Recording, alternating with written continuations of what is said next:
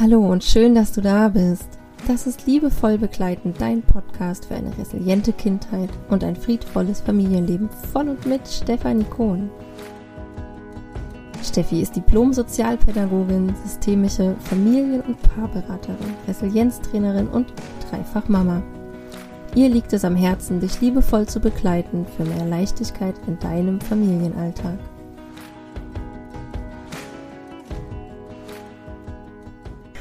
Hallo, so schön, dass du auch heute wieder einschaltest zu einer neuen Folge meines Podcasts. Und ja, wie du hörst, ich bin meine Sommergrippe immer noch nicht ganz losgeworden. Aber das hält mich hier heute nicht davon ab, dir eine neue Folge aufzunehmen.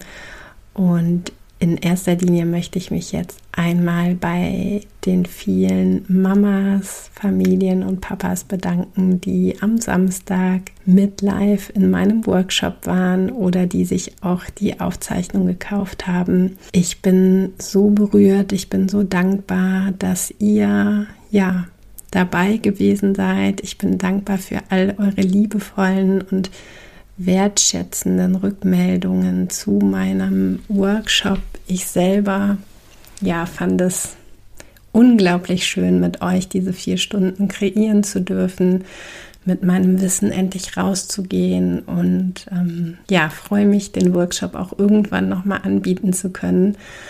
Jetzt gerade stehen andere Projekte an und ähm, ja, ein Thema, was im Workshop auch nur am Rande Platz gefunden hat, möchte ich ganz gerne hier jetzt nochmal in der Podcast-Folge aufgreifen, nämlich das Thema Resilienz. Und was denn eigentlich die Resilienzforschung so dazu sagt, was vielleicht auch unsere gefühlsstarken Kinder brauchen oder besonders brauchen und ja, für diejenigen, die jetzt mit dem Thema Resilienz noch gar nichts anfangen können, auch was denn überhaupt Resilienz ist, wofür wir das brauchen. Da möchte ich euch mal so ein bisschen mitnehmen. Ich habe 2019 mich äh, weitergebildet und habe die Resilienz ähm, für Erwachsene und Kinder gemacht und habe mich da zum Resilienzcoach weiterbilden lassen. Und das war eine ganz, ganz tolle Erfahrung für mich, weil das nochmal für mich auch als systemische Therapeutin einen wunderschönen Perspektivwechsel anspricht, denn die Resilienz, die schaut ganz gezielt auf die Umstände, die oder Faktoren, die dazu führen, dass wir uns gesund entwickeln.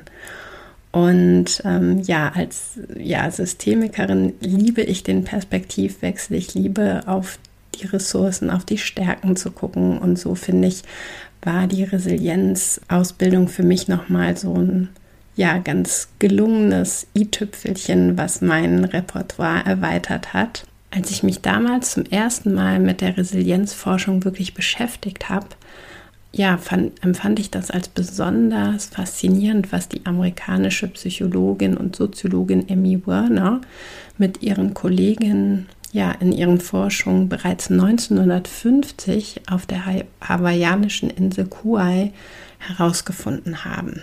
Die haben nämlich von Geburt an über 40 Jahre lang einen kompletten Geburtsjahrgang beobachtet. Ja, und das ist ja auch also sehr zeitintensiv. Und die haben die Entwicklung dieser Kinder und Erwachsenen begleitet. Und ja, 1950 herrschten auf der Insel wirklich schwierige Lebensverhältnisse. Es gab viel Gewalt, viel Kriminalität, Drogen waren da ein Thema. Und die konnten beobachten oder haben in ihren Forschungen herausgefunden, dass sich ähm, ja, zwei Drittel der beteiligten Menschen, ähm, also Kinder und die, dann nachher die Erwachsenen, die wurden tatsächlich drogenabhängig, kriminell oder auch krank. Ein Drittel der begleiteten Menschen, die entwickelten sich jedoch anders als erwartet. Ja, die haben trotz schwieriger Lebensumstände waren sie in der Lage, ein gesundes, unglückliches Leben zu führen mit stabilen Beziehungen. Die bildeten sich, die haben Berufe erlernt und das war so total bahnbrechend damals in den 50er Jahren, ähm, weil man das so überhaupt nicht erwartet hat. Und dann hat man da halt weitergeguckt. Ja, und das fand ich ähm, unglaublich faszinierend, was die damals schon rausgefunden haben. Und wenn wir jetzt mal gucken, was heißt denn eigentlich genau Resilienz, würde ich sagen, die Resilienz beschreibt die Fähigkeit, Herausforderungen als solche anzuerkennen und sogar gestärkt aus einer Krise hervorzutreten. Und mir hat das Resilienzkonzept für mich in meiner Mutterschaft, aber auch in meiner Rolle als Begleiterin, als ja, als Therapeutin, als Elternberaterin, als Coach eine wundervolle Möglichkeit geschenkt, unsere Kinder präventiv zu stärken und sie darin zu unterstützen, sich gesund zu entwickeln. Das finde ich nochmal ganz besonders toll, auch im Zusammenspiel mit meiner gefühlsstarken Tochter und mit dem Hintergrund überhaupt nochmal auf das Thema Gefühlsstärke zu gucken, weil natürlich gerade auch die Kinder, die besonders gefordert sind und auch die Familien, die durch so viel Herausforderungen gehen, dass die natürlich noch mal besonders von dem Resilienzkonzept auch profitieren können. Man kann also sagen, die Resilienzforschung beschäftigt sich gezielt mit den Merkmalen, die Menschen dabei helfen, sich gesund und glücklich zu entwickeln, ja, und Krisen einfach besser und leichter bewältigen lassen. Und Resilienz meint wirklich die Fähigkeit, erfolgreich mit schwierigen Lebenssituationen und negativen Folgen von Stress umzugehen. Und das ist natürlich was, da können wir unsere gefühlsstarken Kinder besonders stärken. Ja, resiliente Kinder, so sagt man, die sind in der Lage, risikogefährdete Situationen eigenständig zu bewältigen. Ja, und sich dennoch auch positiv zu entwickeln. Was mich am meisten fasziniert hat, als ich damals dann auch ähm, mich entschlossen habe, mich da fortzubilden, war die Erkenntnis aus der Resilienzforschung, dass Resilienz wirklich erlernbar ist. Ja, die Fähigkeit zur inneren Widerstandsfähigkeit ist zum einen erlernbar und trainierbar. Und das finde ich ähm, gibt uns so viele Möglichkeiten, gibt uns so viel Hoffnung, gibt uns so viel Selbstwirksamkeit mit an die Hand, wo ich auch Eltern einfach immer wieder mit begleite, gerade auch im Umgang mit unseren gefühlsstarken Kindern. Ich werde halt auch oft gefragt, wie wir denn jetzt eigentlich die Resilienz bei unseren Kindern fördern können und was denn jetzt die Resilienzforschung dazu sagt. Da ist es ganz besonders wichtig, dass wir nochmal auf die Bindung schauen. Ja, eine sichere Bindung ist wirklich die Basis und das A und O für eine gesunde Entwicklung für unsere Kinder. Sie sind dadurch in der Lage, ein sicheres Bindungsmuster aufzubauen. Und das finde ich auch nochmal bei unseren gefühlsstarken Kindern besonders wichtig, weil ich häufig sehr verzweifelte Eltern in der Begleitung habe und das auch von mir noch kenne, dass ich das Gefühl habe, ja, meine Tochter ist so allein, die wird irgendwie, ja, die hat so schwer, die muss sich anpassen im Kindergarten, die muss sich in der Schule anpassen, bei so vielen ja, Institutionen in der Außenwirkung, im sozialen Umfeld und kann die sich dann da überhaupt resilient entwickeln, wenn sie ständig irgendwie zu hören bekommt, du bist nicht richtig, du bist nicht gut genug. Und das hat mir nochmal ganz viel Sicherheit auch geschenkt, dass vor allen Dingen ja auch die sichere Bindung zu Hause, das, was wir als Bindungspersonen unseren Kindern bereits in unserem familiären Umfeld schenken, dass das schon ganz viel dazu beiträgt, die Resilienzfähigkeit bei unseren Kindern zu stärken. Ja, und dass wir Eltern da uns auch darauf verlassen können, dass wenn wir da reingehen und ja, die, die Bindung aufbauen, da wirklich eine Basis schaffen, dass wir dazu beitragen, wirklich unsere Kinder zu unterstützen, die Resilienzfähigkeit aufzubauen. Und das hat mir ganz viel Entlastung auch gebracht. Dann ist ein weiterer Schritt, der ganz wichtig ist, auch für unsere gefühlsstarken Kinder, was aus der Resilienzforschung auch kommt, ist, alle Gefühle sind okay. Dass alle Gefühle wirklich willkommen sind und erlaubt sind. Dass es ganz, ganz wichtig ist, dass neben den positiven Emotionen Kinder auch immer die Möglichkeit haben sollten, ja, die sogenannten negativen Emotionen auszuleben. Ja, negativ meint halt eher so, was wir als negativ bewerten Wobei ich jetzt auch wirklich sagen kann, es gibt ja keine negativen Gefühle, ähm, das ist ja eher unsere Interpretation. Alle Gefühle sind ja erstmal ähm, dürfen frei für sich stehen und sollten auch alle gelebt werden dürfen. Ja, wir haben das nur oftmals in unserer Kindheit nicht gelernt. Da wurden unsere Gefühle unterdrückt, vor allen Dingen die negativen Gefühle. Wir haben schnell gelernt, uns anzupassen, zu funktionieren, weil es halt sonst auch eher eine, ja, Bestrafung gab. Es wurde sanktioniert, auch also gerade auch in, in Schule, in den Institutionen, im Elternhaus. Ähm, es wurde mit Liebesentzug auch gearbeitet und da war halt wenig Raum für alle Gefühle. Ja, und das ist aber etwas, was die Forschung auch ganz klar sagt. Wenn wir unseren Kindern das ermöglichen, diesen Raum zu schenken, dass alle Gefühle okay sind, dann trägt das zu einer gesunden und resilienten Kindheit mit bei. Und es ist halt so, dass Kinder wirklich die, die komplette Bandbreite von Emotionen brauchen. Die benötigen die, um ja auch zu lernen, damit umzugehen. Ja, was mache ich denn, wenn ich wütend bin? Was mache ich denn, wenn ich traurig bin? Was mache ich denn, wenn ich mich schäme? Was ist denn dann? Und das ist ähm, etwas, wo wir als Eltern ansetzen können und unsere Kinder unterstützen können. Und gerade unsere gefühlsintensiven Kinder, die auch einfach mehr fühlen, wo Gefühle sowieso ein ganz großes Thema sind, ja, hilft das nochmal zu sehen, dass das auch wirklich aus der Forschung bewiesen ist, dass wir da ansetzen dürfen und dass das dazu beiträgt, unsere Kinder zu unterstützen. Dann ist eine ganz wichtige Komponente, die in der Resilienzforschung Platz findet, ähm, ja, ist die Zeit, dass wir uns wirklich Zeit für aktives und bewusstes Zuhören nehmen. Ja, denn auf diese Weise lernen unsere Kinder, dass sie Hilfe bekommen, wenn sie Unterstützung brauchen und auch darum bitten. Ja, wenn sie wirklich Bindungspersonen haben, die ein ehrliches Interesse an den Kindern haben, dann lernen unsere Kinder auch selbstständig um Hilfe zu bitten. Und das ist was ganz, ganz Wichtiges, was wir häufig auch nicht gelernt haben.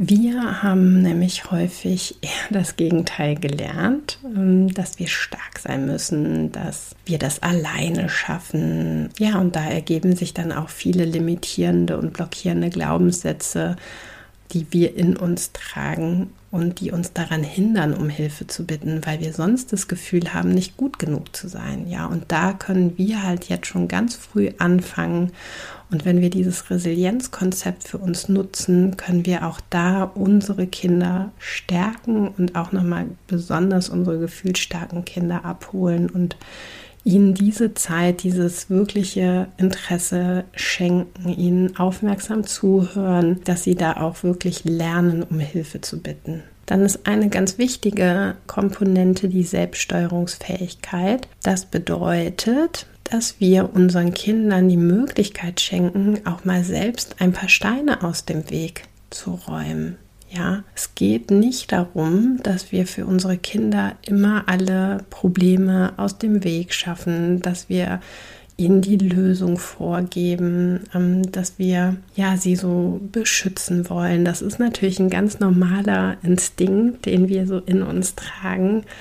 Und natürlich ähm, brauchen unsere Kinder uns auch und natürlich dürfen wir die auch vor Gefahren bewahren. Es geht vor allen Dingen darum, dass wir den Kindern auch etwas zutrauen und dass sie natürlich auch daran wachsen und jedes Mal für sich auch lernen können, wenn sie vielleicht mal etwas ja vor einer Herausforderung stehen und im ersten Moment vielleicht nicht wissen, wie mache ich das denn jetzt und dann Wege finden und darin können wir sie unterstützen. Da sind wir Begleiter, da sind wir da dass wir mit ihnen gemeinsam diese Wege finden. Es geht aber nicht darum, dass wir diese vorgeben oder vielleicht sogar schon aus dem Weg räumen, denn wenn sie das selber für sich lernen können, ja, dann ja, stärkt das natürlich ihren Selbstwert, ihr Selbstvertrauen und sie erleben auch Erfolgserlebnisse. Und das ist etwas, was ganz, ganz wichtig auch für die eigene Resilienzfähigkeit ist, wo wir Eltern ansetzen können. Und da kann ich wirklich sagen, auch so aus der Erfahrung jetzt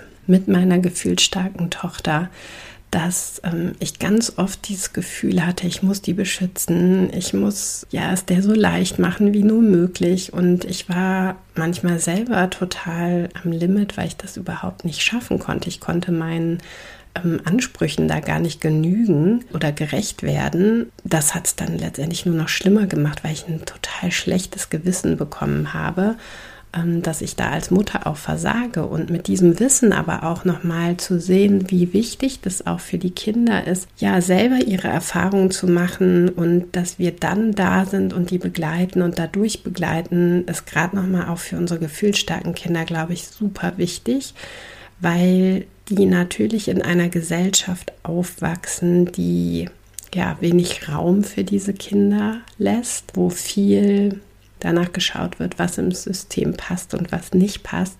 Und deswegen ist es da nochmal besonders wichtig, dass wir unsere Kinder stärken, damit umzugehen. Also dass die einen Weg lernen, selber damit umzugehen, Strategien für sich entwickeln, wie die auch innerhalb dieses Systems für sich gut und gesund leben können, ja, sich gut und gesund auch entwickeln können. Und das war mir nochmal so wichtig, auch ja aus dieser Resilienzbrille da mal drauf zu schauen, weil mich das total entlastet hat als Mutter. Und ja, das konnte ich im Workshop nur ganz, ganz kurz anreißen. Deswegen dachte ich, ist das vielleicht ganz schön, da jetzt nochmal eine eigene Podcast-Folge zu aufzunehmen.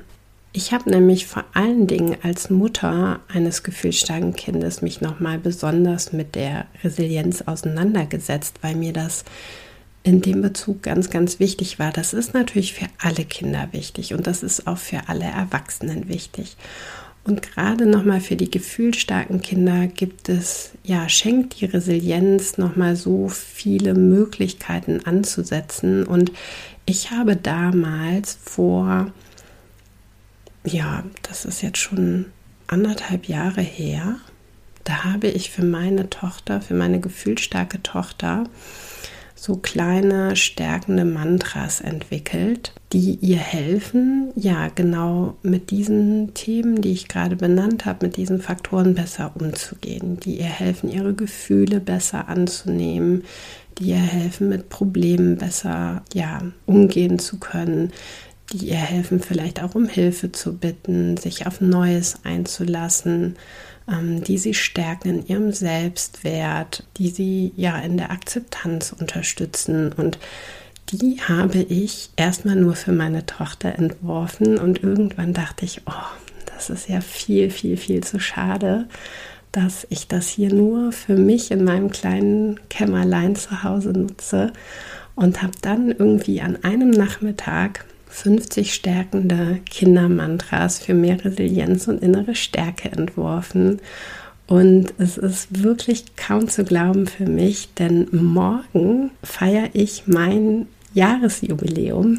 Genau vor einem Jahr habe ich die Kindermantras rausgebracht und habe meinen ja, liebevoll begleitenden Online-Shop gegründet. Und es ist wirklich so berührend. Ähm, und für mich auch immer noch unglaublich, dass ich jetzt schon die fünfte, nee, die sechste Auflage bestellt habe der Kindermantras, dass ich über 2000 Exemplare verkauft habe, dass die Resilienz wirklich in die Familien einziehen durfte dass vor allen Dingen mit meinen Kindermantras die Eltern etwas an der Hand haben, womit sie ganz spielerisch und vor allen Dingen mit Leichtigkeit die Resilienzfähigkeiten mit ihren Kindern unterstützen können. Ja, und das freut mich so, so sehr. Und weil ich morgen wirklich Jubiläum habe und mein einjähriges Bestehen feier, gibt es morgen eine kleine Überraschung. Es wird ein neues Produkt in Online-Shop einziehen. Ihr dürft gespannt sein.